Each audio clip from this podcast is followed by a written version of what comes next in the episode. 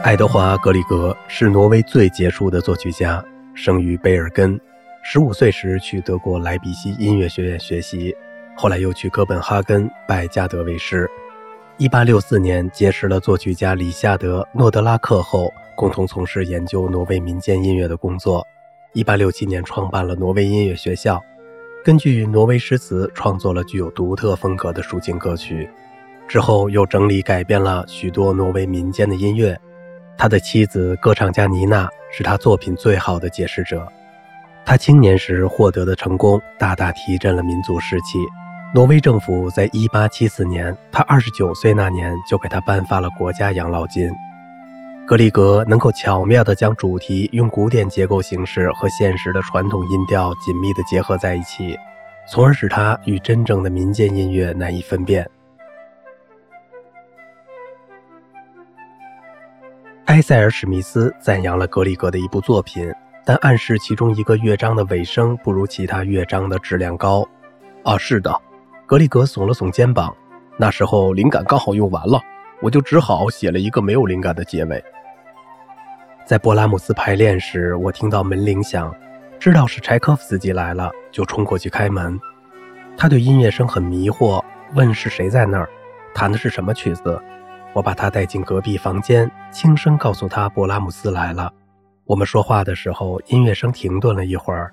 我请他进去，但他觉得太紧张，于是我轻轻打开房门，叫来我的丈夫。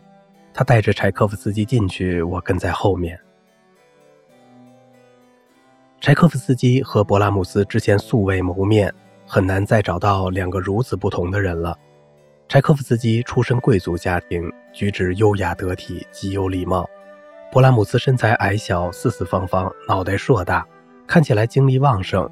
他公开宣称仇视一切所谓的礼貌，言语间常常冷嘲热讽。当阿道夫介绍他们认识时，柴可夫斯基用柔软而动听的声音问勃拉姆斯：“我没有打扰到您吧？”“一点也没有。”勃拉姆斯回答，声音一如既往的沙哑刺耳。但你为什么要听这个呢？一点意思都没有。柴可夫斯基坐下，仔细地听着。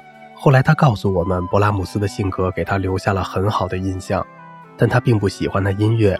当三重奏结束时，我注意到柴可夫斯基看起来很不安。按道理他得说点什么，但他又不是那种会假意逢迎的人。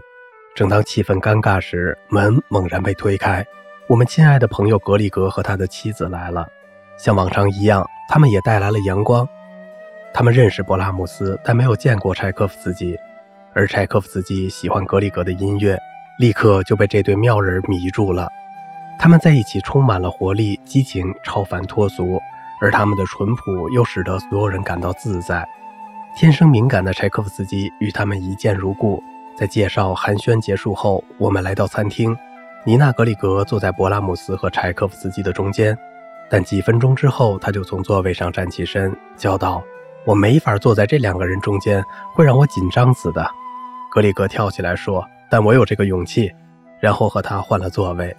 于是三位作曲家坐在了一起，大家兴致都很高。我看到勃拉姆斯拿了一盆草莓酱，说他要全部吃完，别人休想分到。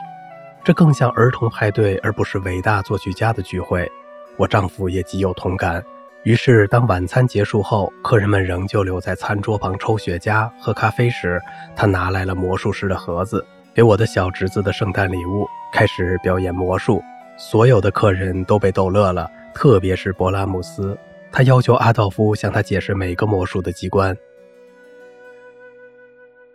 一天，在贝尔根，格里格和朋友弗朗茨拜耶去钓鱼。不久，一个音乐主题来到他的脑海中。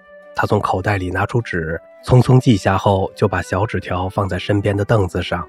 过了一会儿，一阵风把它吹走了。拜耶趁格里格不注意，把小纸条悄悄收好。过了一会儿，他开始用口哨吹这个旋律。这是什么曲子？格里格问道。我刚想出来的。拜耶满不在乎地说：“见鬼，跟我刚才脑子里想到的一模一样。”